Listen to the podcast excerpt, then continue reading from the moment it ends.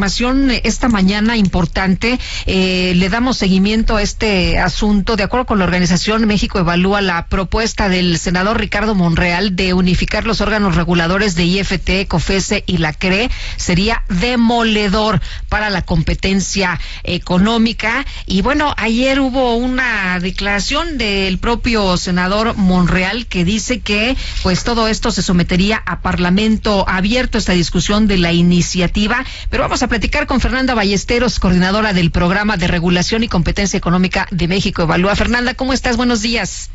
Buenos días, un saludo al auditorio. Bueno, como otras medidas de la cuarta transformación, se nos dice que esto es para ahorrar dinero, que porque los organismos reguladores gastan mucho dinero. ¿Qué opinas? Sí, miren, la, la, la, el argumento de la austeridad en realidad nos parece que es más una excusa que la razón real detrás. Se habla de 500 millones anuales, que sería lo que se ahorraría, que representa muy poco del, presupuesto, no es menos del 0.008% del presupuesto. Eh, en cambio, vemos que los beneficios que la autonomía y la independencia de estos, de estos organismos ha traído es mucho mayor que esa cifra, ¿no? Por, darles un ejemplo, eh, en ahorro de tarifas en materia de telecomunicaciones, eh, ha habido un ahorro de 44.500 millones, ¿no? Eh, de la misma forma, COFESE ha establecido como por cada peso que tiene en su presupuesto, eh, entrega un beneficio de, de 12 pesos en el 2017, de 9 en el 2018. Entonces, en realidad, eh, creemos que no es esta la razón. Nos preocupa mucho eh, las nuevas formas de designación de los nuevos consejeros que encabezarán este órgano, porque nos parece que ahí está el mayor cambio eh, en, el, en, en los nuevos mecanismos que se proponen. Eh, Fernanda, ¿cómo ves lo que dijo ayer el senador Monreal de que se va a someter a Parlamento abierto la discusión de esta iniciativa? Eh, está bien, yo creo que se debe dar la discusión. Han, salido muchos grupos de diverso índole eh, en, respuesta a esta iniciativa y, y habrá que presentar los argumentos, los datos, la evidencia de cuál es eh, la mejor solución para, para los mexicanos, para el bienestar de los mexicanos. Y nosotros estamos convencidos de que esta iniciativa pues sería ir para atrás, ¿no? Sería un gran retroceso en todo el, el, el desarrollo de los mercados y de estos mercados que son estratégicos y que son tan importantes en la vida de los mexicanos. Eh, Fernanda, el senador Monreal justifica o establece como uno de los consider considerandos importantes de su iniciativa el que este es el sistema que estableció España. ¿Qué opinas?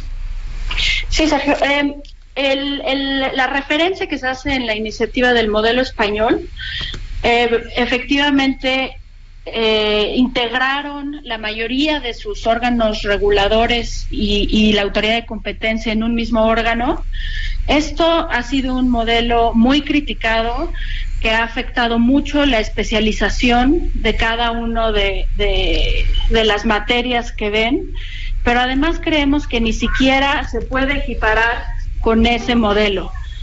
Eh, en primer lugar, porque no se incluyen el, todos los reguladores que, se hace. Entonces, por ejemplo, el regulador ferroviario no está, incluso en el sector energético se está proponiendo que solo sea una parte de, ese sector, la, la, parte eléctrica, y eh, los mercados de hidrocarburos se quedaría eh, en, en, la Comisión Nacional de Hidrocarburos. Entonces, no, no, no existe ni siquiera esa misma lógica eh, concentradora, bien planeada.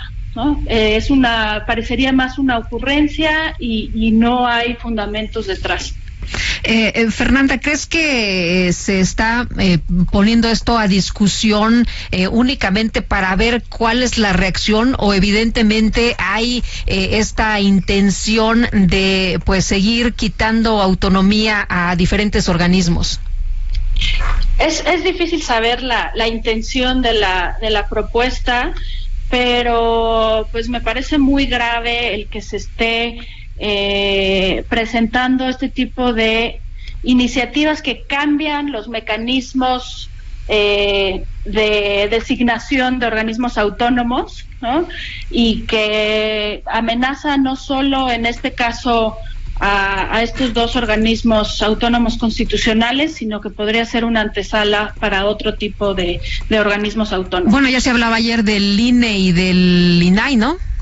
Exactamente. Eh, entonces, sí es un nuevo mecanismo que, que no tiene eh, que, que, en realidad no respeta las independencias y no respeta la necesidad de la capacidad técnica que se requiere para estos puestos. Se elimina el examen de conocimientos y el proceso ante el comité de evaluación que se tenía sin ningún sin ninguna razón y se elimina también la ratificación por parte del Senado. para evitar la endogamia.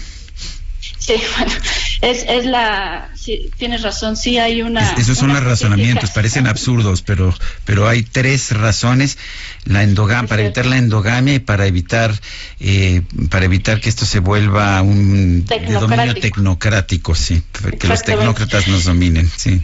Pero entonces, eh, entonces hay mucha incertidumbre con ese tipo de, de argumentos de cuál sería la función o cómo sería que, que el, trabajo de estos organismos, ¿no? O de este nuevo organismo, porque eh, el determinar si existen condiciones de competencia en un mercado, pues requiere de una serie de pasos y procesos meramente técnicos. Entonces, eh, se, incrementa la incertidumbre hacia la industria y también en materia de cooperación internacional y, con los acuerdos comerciales que hemos hecho, pues existía ahí el compromiso de mantener la independencia del, regulador de telecomunicaciones, con lo que se estaría incumpliendo también el, el TEMEC.